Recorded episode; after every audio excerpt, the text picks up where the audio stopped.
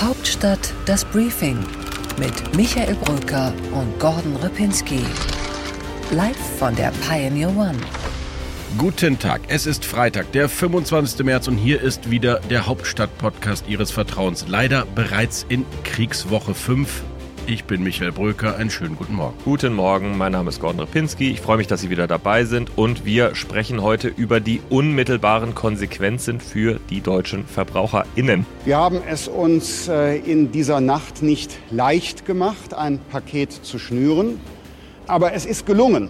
Dass wir unsere Bürgerinnen und Bürger stärken, unsere Wirtschaft stärken, ein soziales Entlastungspaket, aber gleichzeitig auch eine energiepolitische Unabhängigkeitserklärung. Diese Regierung handelt in schwierigen Zeiten. Diese Regierung stellt das Interesse der Bürgerinnen und Bürger in den Mittelpunkt. Und diese Regierung ist etwas, wo aus unterschiedlichen Blickwinkeln jeweils das Gute zusammengeführt wird im Interesse des Landes. Das Energiepreisentlastungsmaßnahmenpaket der Koalition ist geboren worden, dann doch nach einer Woche Kesselflickerei in der Ampel und Streit und hin und her haben wir jetzt endlich das Maßnahmenpaket, das uns alle endlich dazu bringt, dass der Wohlstand nicht gefährdet ist, dass die Wirtschaft wieder wächst und wir unsere Rechnung bezahlen können. Danke. Ampel. okay, danke Ampel. Also vielleicht ganz kurz, bevor wir auf die inhaltlichen Punkte kommen, einmal zur Genese. Dieses Paket wurde eigentlich in der vergangenen Woche schon verhandelt und sollte eigentlich da auch schon kommen. Aufmerksame Leser des Hauptstadt-Newsletters haben ja schon einige Zwischenstände am Freitag zum Beispiel und am Montag lesen können. Das führte dazu, dass die Ampel sich dann doch gesagt hat, okay, jetzt müssen wir uns noch mal ein bisschen so im Sinne der Koalitionsgespräche in vertrauensvoller Atmosphäre einschließen. Und dann gab es eben jetzt am Donnerstag die Ergebnisse. Michael, deine Sicht auf die Dinge. Ich fasse erstmal für Sie zusammen, kurz, liebe Zuhörerinnen und Zuhörer, falls Sie noch nicht die wunderbaren Pressekonferenzen und Jubelarien zu diesem Paket gesehen haben. 300 Euro Energiepauschale für alle Erwerbstätigen aller Lohnsteuerklassen. 90 Tage ÖPNV für nur noch 9 Euro pro Monat. 100 Euro für EmpfängerInnen von Transferleistungen. Familienzuschuss 100 Euro pro Kind nochmal obendrauf aufs Kindergeld und die Energiesteuer runter aufs europäische Mindestmaß auf Kraftstoffe für allerdings nur drei Monate. Hier schon mal die Basics. So, was ist jetzt die Wundermaßnahme, die uns allen am meisten hilft, Gordon, aus deiner Sicht? Also, Michael, ganz ehrlich, mir ist das zu viel. Mir ist das zu ungezielt und äh, mir geht es an der Bedürftigkeit vorbei. Das ist das Erste. Und das Zweite, was ich nicht mag an dem Paket, ist, dass wir alle gar nicht wissen, wo es hingeht. Wir wissen, dass wir in dem Fall, dass wir ein Energieembargo gegen Russland aussprechen, noch ganz andere Probleme hier mit Energiepreisen bekommen werden. Und ich glaube, in dem Fall hätte man nochmal die Kapazitäten für ein wirklich teures Paket gebraucht. Ich habe das Gefühl, wir verschießen unser Pulver jetzt. Sicherheitspolitisch nehmen wir uns eine Freiheit, da auch zu sagen, okay, jetzt gehen wir noch nochmal in so ein Energiepreisembargo, weil wir auch noch eine Kapazität eben haben, nochmal weitere Maßnahmen zu beschließen. Also mir ist das zu ungezielt. Okay, also ich äh, versuche mal jetzt die Lobeshymne auf die Ampel anzuschließen. Also zunächst einmal ist offensichtlich, Gordon, da wirst du mir nicht widersprechen, jeder darf sich hier wieder, wiederfinden. Die SPD bekommt ihre Transferleistungsempfängergelder und das höhere Kindergeld. Die Grünen bekommen einen schnelleren Umbau des Gebäudebestands zum Beispiel und auch die günstigen ÖPNV-Tickets. Und die FDP, das ist dann doch auch überraschend, Christian Lindner, der ja mit seinem Tankrabatt vorgeprescht ist, bekommt jetzt immerhin die Energiepauschale für alle Erwerbstätigen, also auch für für die Porsche-Fahrer und die sehr Reichen, die kriegen jetzt auch ihre 300 Euro. Und er hat die Energiesteuer immerhin absenken können, was ein richtig dicker, fetter Milliardenbetrag ja ist, wo man erstmal auch garantieren muss, dass die Ölkonzerne und die Tankstellenbetreiber und wer auch immer am Ende das wirklich auf den Spritpreis runterrechnen, sodass es der Verbraucher auch spürt. Alle haben irgendwie gewonnen. Ähm, ich finde den ÖPNV die beste und sinnvollste Maßnahme. Ich finde es auch richtig, die Energiepauschale zu machen. Das ist nichts anderes als so eine Art Konsumcheck. Was mir gar nicht gefällt, ist diese Befristung einer ohnehin sinnvollen Maßnahme, nämlich die Energiesteuern, die in europäischen Mittelmaßen nämlich nicht sind hier in Deutschland, sondern im Höchstmaß, dass man die mal zumindest auf eine Harmonisierung auf EU-Ebene runterfährt.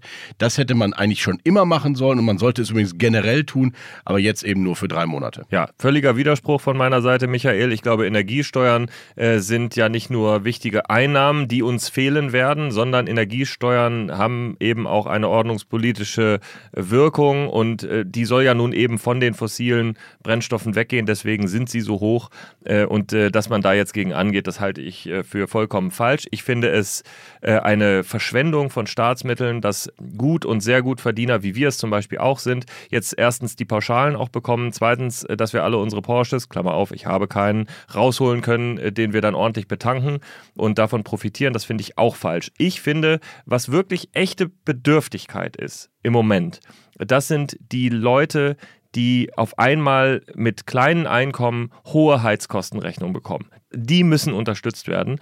Und die Leute, die auch mit eher geringerem Einkommen als Arbeitnehmer, möglicherweise in ländlichen Regionen äh, zur Arbeit fahren müssen, die müssen auch tatsächlich eine Lösung bekommen, wie sie bei den Benzinpreisen entlastet werden. So, das sind zwei Mittel, das finde ich, hätte man viel gezielter machen können, einkommensgestaffelt. Das hat man jetzt eben nicht gemacht. Ich freue mich, wenn ich auf meine Rechnung auf mein Portemonnaie gucke, ansonsten finde ich es falsch. Gordon, Widerspruch, dein VW-Bully, der wird jetzt auch billiger an der Tankstelle, darüber freue ich mich sehr und dass du keinen Porsche hast, das ist richtig, aber ähm, was du sonst an Luxusausgaben in deinem Privatleben hast, lasse ich jetzt hier mal außen vor. Nein, ernst gemeint. Erstens gibt es schon Wohngeldzuschüsse, Heizkostenzuschüsse. Die Bedürftigen wurden schon im ersten Paket entlastet. Es ist ja nicht so, als würde die Ampel nicht die ganze Zeit an die Bedürftigen und die Transferempfänger denken. Jetzt haben, hat man gesagt, von diesen hohen Energiepreisen sind natürlich alle belastet. Übrigens auch die, die mehr verdienen. Man kann die nicht ständig bei Maßnahmen rausnehmen, nur weil sie mehr verdienen, vielleicht aber auch gelegentlich in ihrem Leben mal mehr geleistet haben. Das geht so nicht. Fairness bedeutet, diese Energiekosten treffen alle, also werden alle auch entlastet. Und deswegen finde ich die 300 Euro dann äh, je nach Einkommensklasse auch völlig richtig. Entweder alle oder gar keiner. Und ähm, die Frage mit den Energiesteuern, da bin ich halt anderer Meinung. Wir sind ein Hochsteuerland bei den Energiesteuern. Das hat nicht nur immer eine private Konsum Konsum Gordon, sondern es geht hier um Mittelstand, es geht um Handwerksunternehmen, es geht um Logistikunternehmen, es geht um die ganzen Kleinlaster, die durch Deutschland fahren. Die müssen seit Jahren schon entlastet werden. Ja, die müssen auf die, vor allem müssen die, die Straßen müssen vor allem von den Kleinlastern entlastet werden. Genau. Die müssen auf die Schiene. Und du bestellst dann nicht mehr bei Amazon. Ich bestelle ehrlich gesagt sowieso relativ wenig bei Amazon, aber äh, das egal. Das schauen wir mal im Konto nach. Was äh, das, das so können wir mal. Ist. Das können und, wir mal. Und Zalando auch nicht. Nee, bestell, ob du es glaubst oder nicht, Michael. Deine ganzen modischen Accessoires ja, bestellst die du alle. Bei Zalando nicht. Die bestellst du bei, bei Mr. Jarvis und ja, äh, wo auch nee, immer du. Nee, du bestellst bin, ich, ich gehe noch Netz. in den Einzelhandel, Michael. Ich gehe noch in den Einzelhandel tatsächlich. Gordon, aber die Deutschen gesagt, tun es ja nicht. Das ist richtig, Michael. Aber wenn du das jetzt schon hier so aufspielst, dann wehre ich mich da mit, mit recht. Ich will nur sagen, der Mittelstand, die kleinen Handwerksunternehmen, die müssen entlastet werden. Die sind nun mal unterwegs, Gordon. Auch der Handwerker ist unterwegs. Es ist nicht nur der Amazon-Fahrer. Äh, Michael, mein Punkt ist, wir haben hier vor einem halben Jahr über den Klimawandel gesprochen. Da hast du dich auch engagiert dafür eingesetzt, dass man etwas tut. Ich ja, verstehe nicht, warum man, ja, ich verstehe nicht, warum man das jetzt alles vergisst auf einmal. Ich äh, sag dir mal eine Sache, die ich für sehr sinnvoll halte in diesem Paket, nämlich, dass zum Beispiel gefördert wird, dass Heizungen ausgetauscht sind, die alt äh, sind. Du hast gerade ge gefragt, woher gebe ich eigentlich meine Reichtümer aus? Ich sag dir, wo ich sie ausgebe. Ich renoviere gerade meine Wohnung ähm, und in der Tat, das ist ein Punkt, zum Beispiel, da freue ich mich drüber, es ist relativ alt, ähm, meine Heizungsanlage, die kann ich austauschen, damit tue ich der Umwelt auch noch was zugute. Wahrscheinlich ist auch noch ein kleines Konjunkturprogramm. Das halte ich für sinnvoll. Aber Benzin subventionieren, und das ist es, wenn man die Energiesteuer für drei Monate senkt, ist falsch. Lieber Gordon, wer saniert eigentlich zum Beispiel deine Wohnung? Ich sag dir, wer dir saniert. Handwerksunternehmen, kleine Bauindustrieunternehmen, die übrigens händeringend gesucht werden. Diese Unternehmen, die kommen ja nicht zu dir nach Kreuzberg einfach einfach eingeflogen über einen Schienentransport, sondern die kommen mit einem Kleinlaster. Das ist übrigens das Thema Nummer eins. Ja, du hast recht, wir müssen bei der Gebäudesanierung was tun, wir müssen bei den energieeffizienten Gebäuden was tun. Finde ich alles richtig, was da jetzt steht. Aber irgendeiner muss das auch alles umsetzen, weil du bist jetzt handwerklich wahrscheinlich auch nicht so begabt, dass du deine Heizung äh, selber austauschen kannst, oder? Erster äh, Konsens hier im Podcast. So, ich will nur sagen, wir müssen den kleinen Mittelstand unterstützen und diese Unternehmen, stöhnen seit Jahren, egal woher es kommt, unter sehr hohen Energiepreisen, nämlich europaweit Spitze. Was spricht dagegen, wenn man steuerlich mal wenigstens versucht, ins Mittelfeld zu kommen? Bei der Entlastung von Energiepreisen für mittelständische Unternehmen, da bin ich auch dabei, ob man jetzt den Porsche-Fahrer entlasten muss. Ich halte es nach wie vor für falsch, Michael. Ich glaube, wir können agree to disagree hier an dieser Stelle auf jeden Fall mal sagen. Ähm, vielleicht noch eine Sache, die ich so grundsätzlich problematisch finde. Ähm, ich habe manchmal das Gefühl, wir achten hier seit Jahren und das macht die Union ehrlicherweise immer noch ein bisschen besser als andere Parteien, darauf, dass der Staatshaushalt einigermaßen ausgeglichen ist. Und dann haben wir auf einmal eine Sondersituation, sei es Corona oder eben jetzt der Krieg. Und dann gibt es auf einmal Sondervermögen und Gelder hierfür, Gelder dafür. Und dann hat man das Gefühl, brechen alle Dämme. Und das halte ich für falsch. Ich habe irgendwie mittlerweile das Gefühl, in der Finanzpolitik des Landes, wenn kein Geld mehr da ist, dann ist auch wieder Geld da. Und das ist ein falsches Prinzip. Und das war das, was ich am Donnerstag gedacht habe, als ich mir die Vorstellung dieses Pakets angeguckt habe. Michael, wir wollten jetzt einmal von der Opposition wissen, was sie von den Beschlüssen der Ampelkoalition hält. Und äh, du hast einmal bei Alexander Dobrindt angerufen, beim CSU-Landesgruppenchef. Der Ampel ist hier kein guter Kompromiss gelungen, sondern eher ein Regelungswirrwarr, bei dem man nicht weiß, wer wann wie entlastet wird. Es wäre deutlich klüger gewesen, wenn man sich äh, darauf konzentriert hätte, die Steuern zu senken und neben der Mineralölsteuer auch die Mehrwertsteuer zu senken im Bereich der Energie und an der Zapfsäule. Da hätte dann die breite Masse auch davon profitieren können. Dazu hat aber ganz offensichtlich der Ampel der Mut gefehlt. Von daher kann man sagen, die Ampel an der Stelle zwar elf Stunden und die ganze Nacht miteinander verhandelt, aber ein schlechtes Ergebnis leider produziert. 15 Milliarden Euro sind jetzt die ersten Schätzungen für dieses Paket.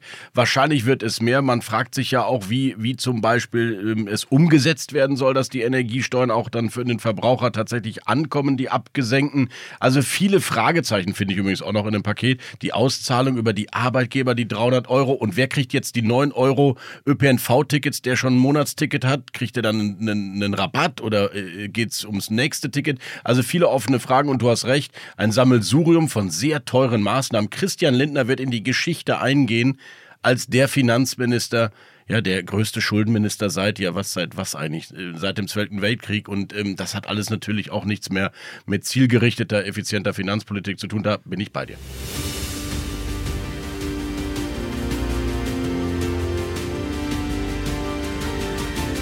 Unsere weiteren Themen heute. Im Deep Dive schauen wir auf eine weitere Konsequenz des Krieges in der Ukraine, nämlich auf die Flüchtlingswelle, die auf Deutschland zukommt oder die zum Teil auch schon da ist. Dazu spreche ich mit der Wohnungsbau, Stadtentwicklung und wohl demnächst auch Flüchtlingsunterkunftsministerin Clara Geiwitz von der SPD. Bei What's Left spricht unsere Kollegin Marina Korn-Baki, unsere politische Reporterin, mit Anton Hofreiter, dem verhinderten Minister der Grünen, der jetzt aus dem Europaausschuss eine massive Aufstockung der Waffenexporte für die Ukraine fordert. Bei What's Right erkläre ich Gordon Repinski, warum nicht die SPD im Saarland gewinnt, sondern wieder einmal die CDU im Saarland verliert. Bei What's Next würde ich Michael Brücker am liebsten erklären, warum auch das ein Sieg für die SPD ist. Aber stattdessen gucken wir nach Litauen. Da war nämlich Christian Schweppe, unser Reporter, unterwegs, hat sich angeguckt, was die Bundeswehr macht. Und wir wagen einen Ausblick in die nächsten Parlamentswochen. Ein Satz zu, das kürzeste und charmanteste Interview der Berliner Republik. Dieses Mal mit dem ehemaligen Chefredakteur von stern.de und Mitgründer von Story Machine, Philipp Jessen bis hierhin und vorerst nicht weiter, es sei denn, Sie werden Pioneer und unser Abonnent. join.thepioneer.de, dort finden Sie alle Informationen zu unserem kleinen Medienprojekt. Vielen Dank. Hauptstadt das Briefing mit Michael Brücker und Gordon Ripinski. Live von der Pioneer One.